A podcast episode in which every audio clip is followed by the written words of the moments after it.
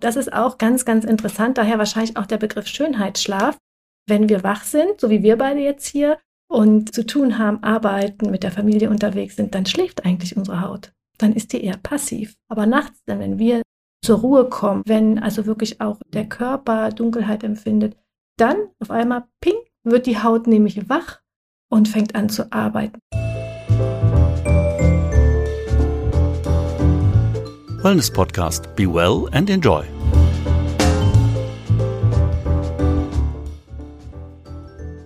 War Dornröschen wunderschön, als sie nach ihrem hundertjährigen Schlaf wieder aufgewacht ist? Oder ist sie während des langen Schlafens doch alt und runzelig geworden? Diese Frage beschäftigt mich ja schon seit meiner Kindheit und ich hoffe heute der Antwort etwas näher zu kommen. Aber erst einmal Hallo und herzlich willkommen zum Wellness Podcast. Ich bin Wipke Metzger und spreche jetzt mit Rabea Logen über den Schönheitsschlaf. Schön im Schlaf. Ist das nur ein Mythos oder geht das wirklich? Und wie kann ich die Nacht nutzen, um etwas für meine Schönheit zu tun? Ja, hallo Rabea und schön, dass du wieder da bist. hallo Wiebke, ich freue mich auch sehr. Und vor allem über diesen märchenhaften Empfang. Fehlen nur noch Rapunzel und Sterntaler und so. Ich denke, die meisten Zuhörerinnen kennen dich inzwischen wahrscheinlich schon.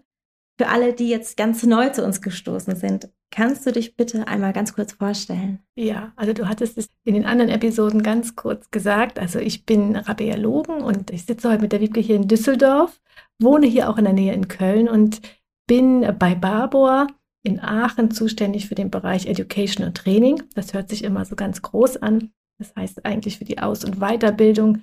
Das heißt alles, was mit Wirkstoffen, mit Treatments etc. zu tun hat.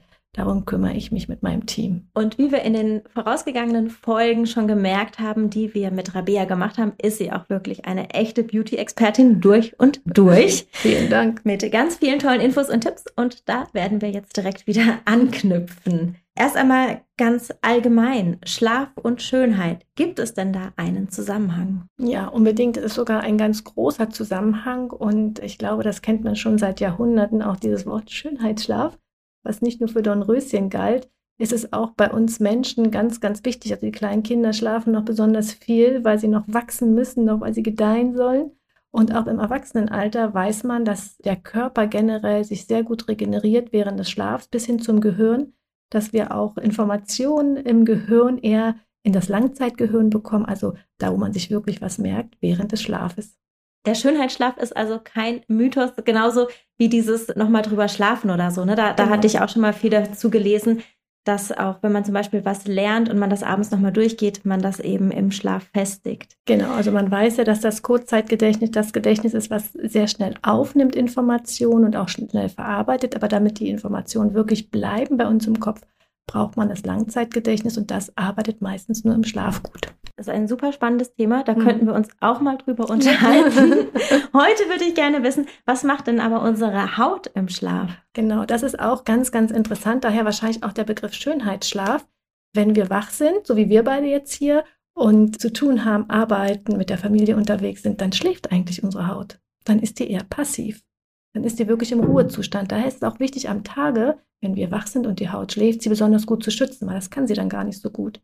Aber nachts, dann, wenn wir zur Ruhe kommen, wenn unser Puls runtergeht, wenn unsere Herzfrequenz runtergeht, wenn wir die Augen geschlossen haben, wenn also wirklich auch der Körper Dunkelheit empfindet, dann auf einmal ping wird die Haut nämlich wach und fängt an zu arbeiten. Das heißt, die Zellteilung funktioniert, also neue Zellen werden gebildet, neue Haut wird gebildet. Alle Wirkstoffe, die wir der Haut geben, zur Verfügung stellen, werden viel besser aufgenommen, werden super toll verstoffwechselt. Das heißt, da regeneriert sich die Haut, sie baut sich auf. Und manche merken das auch morgens, wenn man aufsteht, hat man wie so einen kleinen, ja, ich sag mal, leichten Film auf der Haut. Manche sagen, es fühlt sich fettig an, manche sagen, ein ganz unschönes Wort, schmierig an. Und daher ist es auch wichtig, morgens die Haut zu reinigen übrigens. Aber das ist ein Zeichen von allen Stoffwechselendprodukten, die auf der Haut liegen. Das heißt, da war die Haut wirklich in Hochtouren und dann muss man auch diesen kleinen Film, den man eventuell morgens auf der Haut hat, wieder runternehmen. Das ist ja spannend. Wie lange oder vielleicht auch wann muss ich denn schlafen, damit ich in diesen Schönheitsschlaf komme? Also das haben ja ganz viele Schlafmediziner schon herausgefunden, also nicht nur die Beauty-Industrie, dass der Schlaf von Mitternacht eigentlich, wenn man einen normalen Tagesrhythmus hat, ne, also wenn man natürlich jetzt zum Beispiel wie Ärzte, Krankenschwestern in einem Drei-Schicht-System arbeitet, ist das natürlich immer ein bisschen durcheinander gebracht. Insgesamt der Biorhythmus. Aber ansonsten sagt man, vor Mitternacht sollte man in den Tiefschlaf kommen. Das, du guckst mich schon mit großen das Augen Das heißt, an. jetzt, wenn ich immer nach zwölf ins Bett gehe, da werde ich nicht mehr schön im Schlaf. Dann wird es für deine Haut schwieriger. Das wird anstrengender, hm. gerade wahrscheinlich, weil du um sieben oder um acht Uhr aufstehst. Das heißt, du hast gar nicht die Länge der Zeit. Man sagt auch, ein gesunder Schlaf beim Erwachsenen sollte ungefähr um die acht Stunden dauern. Aber da bin ich auch ein großer Fan von Individualität. Manche brauchen ein bisschen weniger, manche brauchen vielleicht nur sechs, sieben Stunden, manche brauchen ein bisschen länger, so wie ich. Ich schlafe dann auch gerne mal neun, zehn Stunden. Das ist auch ein bisschen individuell, aber der sollte beginnen meistens oder am besten vor Mitternacht. Man sollte natürlich auch schauen, dass man in Ruhe in den Schlaf kommt ne, und jetzt nicht noch irgendwie lange am Handy rumspielt. Am besten das Handy aus dem Schlafzimmer verbannen, eine kühle Atmosphäre im Schlafzimmer hat. Also 18 Grad weiß man, dass das eigentlich die beste Schlaftemperatur ist, um einen gesunden Schlaf zu haben. Und dass man auch nicht mehr direkt vorm Schlafengehen zum Beispiel zu viel isst oder zu, zu viel trinkt. Über ein kleiner Tipp am Rande, wenn jemand so zu angeschwollenen Augen neigt, dass man morgens aufsteht und die Augen sind dick, das kann ein Zeichen auch von Lymphe sein. Das heißt, man sollte auch direkt vorm Schlafengehen nicht zu viel trinken, sondern eher so bis 18, 19 Uhr und dann versuchen, nichts mehr zu trinken. Also auch kein Wasser. Auch kein Wasser. Ich, okay. ich habe gesehen, wie du geguckt hast. Ich meine jetzt nicht nur den Alkohol, okay. sondern auch kein Wasser, damit der Körper, die Lymphe auch die Möglichkeit hat, das abzutransportieren. Ach, Rabea, ich fühle mich jetzt echt ein bisschen schlecht, muss ich sagen. Gehst du immer so spät ins Bett? Ich gehe spät ins Bett. Ich trinke meistens abends noch das ganze Wasser des Tages, ne, wenn man dann so merkt, oh, ich glaube, heute habe ich wieder zu wenig Ganz getrunken. genau, das ist das. So, Hand aufs Herz. Du als Beauty-Expertin, machst du das immer richtig? Das ist bei mir ganz unterschiedlich. Ich gehe natürlich auch gerne mal abends was essen oder treffe mich abends mit Freunden. Dann ist es natürlich schon mal Mitternacht. Aber in einem normalen Tage versuche ich zwischen 9 und 10 Uhr ins Bett zu gehen und versuche halt ruhig in den Schlaf zu kommen. Und ruhig in den Schlaf kommen heißt für mich nicht auf dem Handy daddeln, sondern einfach ein Buch lesen und auch kein Fachbuch, sondern einfach einen netten Roman. Und man schläft wirklich ruhiger. Also die Erfahrung habe ich wirklich gemacht. Und manchmal kann es auch als Einschlafhilfe zum Beispiel sagen, dass man ein bisschen Lavendelduft im Schlafzimmer hat, wenn man es mag. Bei Lavendel scheiden sich ja auch manchmal die Geister. Mhm. Aber das hilft einfach, also leicht in den Schlaf zu kommen und die Schlafqualität zu erhöhen. Und natürlich, dass man ein bequemes Bett hat, gutes Kopfkissen etc. Jetzt hast du schon ein paar gute Tipps gegeben, weil ich glaube, das ist ja auch so ein Thema, wenn ich jetzt im Bett liege und denke panisch, oh weh, ich muss schnell vor Mitternacht schlafen, damit ich zu meinem ja. Schönheitsschlaf komme und dann kann man nicht einschlafen. Das ist natürlich auch schlecht. Wir hatten auch vor einigen Folgen schon mal eine ganze Folge zum Thema Schlafen gemacht. Da haben wir auch noch mal sehr, sehr viele gute Tipps drin, was man tun kann, wenn man schlecht in den Schlaf findet, wenn man auch nicht so gut durchschlafen kann. Das verlinken wir gerne noch mal in den Show Notes. Du hattest gerade gesagt, es ist auch wichtig, dass man eben gut und angenehm liegt. Wir hatten uns im Vorgespräch über Seidenkissen unterhalten. Kannst ja. du dazu noch mal was sagen? Ja, das ist eigentlich auch gar nicht so neu. Ich glaube, es kommt nur gerade wieder so ein Trend, der eigentlich gar kein Trend ist, denn Kissen aus Seide oder Kissenbezüge aus Seide reichen schon aus, muss nicht gleich das ganze komplette Kissen aus Seide sein, sind halt für die Haut und auch für die Haare ganz, ganz angenehm, weil es halt immer kühlt und weil eben diese Faserstruktur so weich und glatt ist, eben die Haut und auch die Haare nicht aufgeribbelt werden, sage ich mal. Also die werden nicht zusätzlich mechanisch strapaziert und halt die Kühle ist für die Haut auch ganz angenehm. Und auch wenn man jetzt zum Beispiel eher zu Unreinheiten neigt oder auch vielleicht zu einer Neurodermitis etc., ist das sehr, sehr angenehm für die Haut, für die Gesichtshaut auf Seite zu schlafen. Es kann sich also lohnen, auch mal in einen etwas teureren Kissenbezug zu investieren. Genau, es muss ja nur, die, die, nur der Bezug. Nur der Bezug und nur das Kissen, genau. Sehr gut. Jetzt gehen wir mal davon aus, dass wir gut in den Schlaf kommen, dass wir früh genug, lang genug schlafen. Dann wird unsere Haut richtig aktiv, wie du gerade schon erzählt hast. Ja. Was kann ich denn zusätzlich vielleicht noch tun, um eben nicht nur einen schönen Schlaf und gute Träume zu haben, sondern um meine Haut auch noch zusätzlich zu unterstützen. Wie wir es gerade schon gesagt haben, morgens ist das Reinigen ganz wichtig und genauso wichtig ist natürlich abends. Denn nur wenn auf eine gut gereinigte Haut können wir Wirkstoffe oder Cremes auftragen und die können wirklich gut in die Haut eindringen, ohne dass da vielleicht eine Schmutzschicht oder sogar eine Make-up-Schicht ist. Das sollte auf jeden Fall runtergenommen werden von der Haut. Das ist so der erste Schritt der abendlichen Routine. Darf ich ja, kurz dich einmal unterbrechen? Gerne. Wenn wir jetzt schon bei der Reinigung sind, würde ich da gerne noch mal ein bisschen tiefer einsteigen, weil ich habe ja. das Gefühl, die Reinigung an sich, also ich denke da erstmal spontan, ja, da nehme ich halt Wasser und irgendeine Seife, also jetzt in Anführungszeichen. Ich ja. weiß, dass man nicht eine normale Handseife ins Gesicht machen darf, ne, aber man wäscht sich halt so. Inzwischen ist ja, glaube ich, diese Gesichtsreinigung auch so ein bisschen so eine Wissenschaft geworden. Es gibt ja Gefühl 100 verschiedene Produkte und Methoden. Ist das einfach nur eine Ansichtssache? Ist das vom Hauttyp abhängig oder wie reinige ich mich denn am besten? Also in erster Linie ist es vom Hautzustand abhängig. Das heißt, habe ich jetzt eine trockene Haut, habe ich eine empfindliche Haut, hat sie auf irgendwas reagiert? Und dann ist es ganz viel abhängig davon, welche Textur du nimmst. Und das haben wir halt schon herausgefunden, dass sich ganz viele für eine bestimmte Art der Reinigung entscheiden aufgrund der Textur. Also es gibt Reinigungsmilchen, es gibt Gele, es gibt Schaum, es gibt Cremes, es gibt Balsam, also es gibt ganz viele Texturen und damit muss man sich gut fühlen. Und das passt dann meistens fast automatisch auch zum Hautbedürfnis. Okay, also das ist viel einfach so eine Geschmackssache. Genau, so eine Feeling-Sache. Mhm. Okay, jetzt hatte ich dich gerade unterbrochen. Also wir sind in unserer Abendroutine, haben uns jetzt gereinigt. Ja. Wie geht's weiter? Nach der Reinigung, ne, vorsichtig das Gesicht abtupfen, nicht rubbeln, um die Haut zu strapazieren. Und dann würde ich entweder ein Serum, also ein feuchtigkeitsspendendes Produkt oder eine Ampulle empfehlen. Die trage ich auf, klopfe die leicht ein oder massiere die leicht ein. Dann kommt die Augenpflege. Wie gesagt, da bin ich ein großer Verfechter von. Und dann anschließend die Nachtpflege. Oft hat man ja heute einen Cremetopf für morgens und abends. Aber ich empfehle gern, wenn man diesen Schönheitsschlaf wirklich auskosten möchte für die Haut, dass man nachts etwas nimmt, was etwas reichhaltiger ist, weil, wie gesagt, nachts die Haut ja aktiv ist, viel mehr verdauen kann, mehr aufnehmen kann. Es ist da toll, wenn man da etwas Reichhaltigeres nimmt, also etwas Stärkeres nimmt. Und du hattest in einer früheren Folge auch schon mal gesagt, als wir uns über das Thema Sonnenschutz ja unterhalten hatten, dass man da auch nochmal gucken muss, ne, wenn man in der Tagescreme einen Sonnenschutzfaktor hat, dass man dann die vielleicht nicht gerade zum Schlafen nimmt. Genau. Das heißt, man muss sich also wirklich genau anschauen, was man da so für Produkte hat. Genau. Jetzt habe ich gut geschlafen und wache mit ausgeschlafener, wunderschöner Haut auf.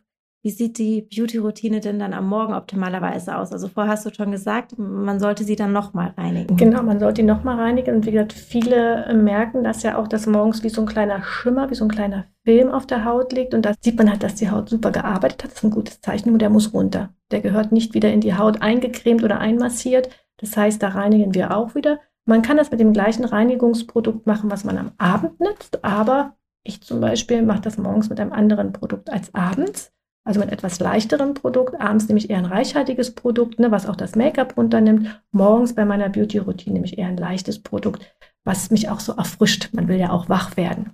Und dann ist die Beauty-Routine eigentlich fast die gleiche. Das heißt, ich gebe auch wieder ganz viel Feuchtigkeit durch eine Ampulle oder ein Serum. Dann kommt die Augenpflege und meine Tagespflege, die natürlich jetzt schon einen Lichtschutzfaktor haben kann, wenn ich das gerne möchte. Die Nachtpflege, wie du schon richtig gesagt hast, sollte das nicht haben, weil nachts scheint die Sonne meistens nicht. Aber ich möchte gerne eine Lanze brechen, ne, weil du schon ein bisschen erschrocken warst, was man jetzt auf alles achten muss mhm. für einen gesunden Schönheitsschlaf.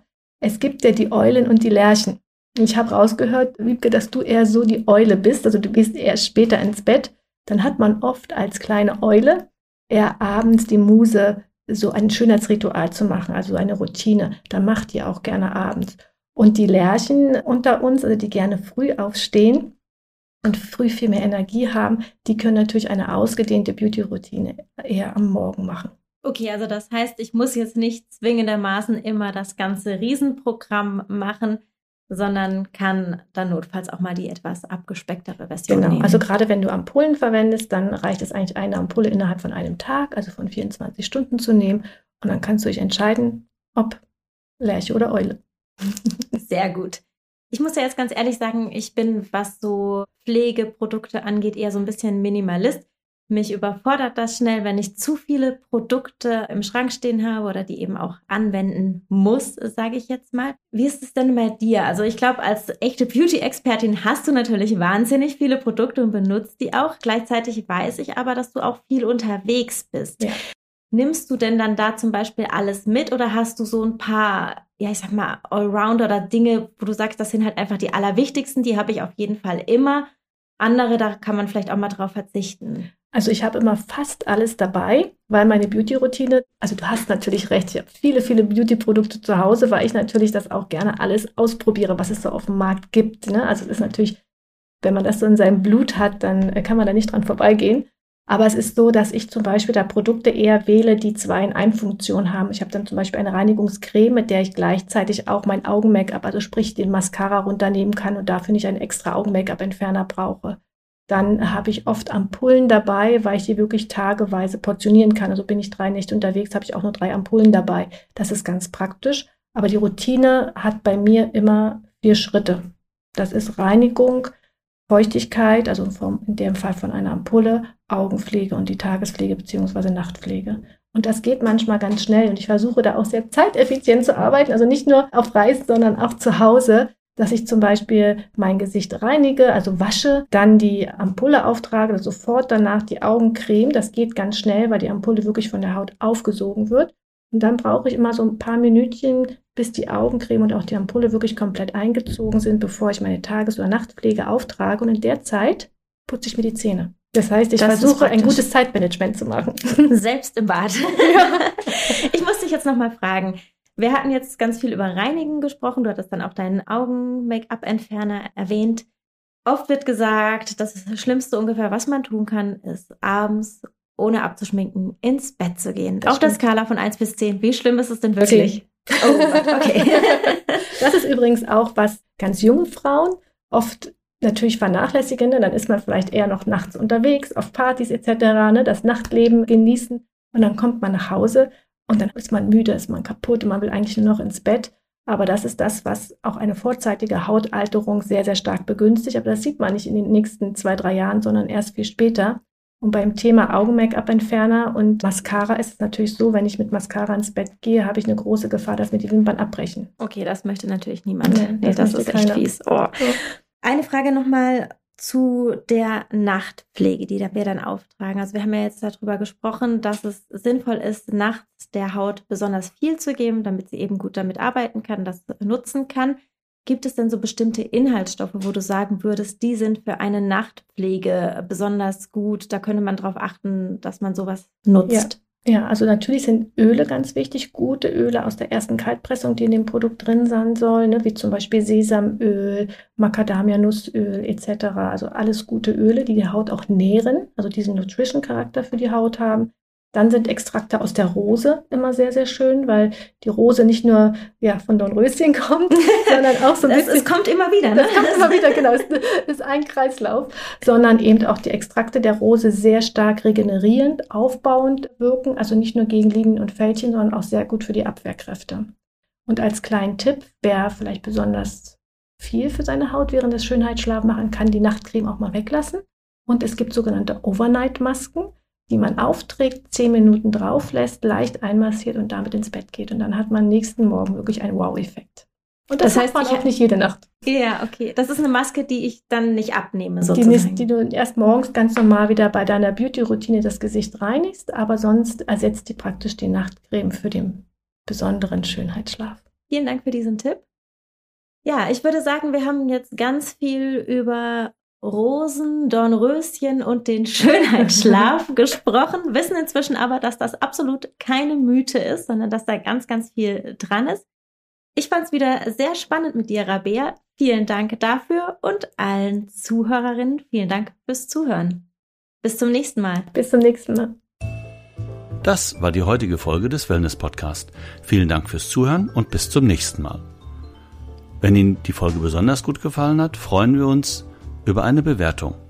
Oder abonnieren Sie ihn noch einfachheitshalber und haben ihn immer dabei.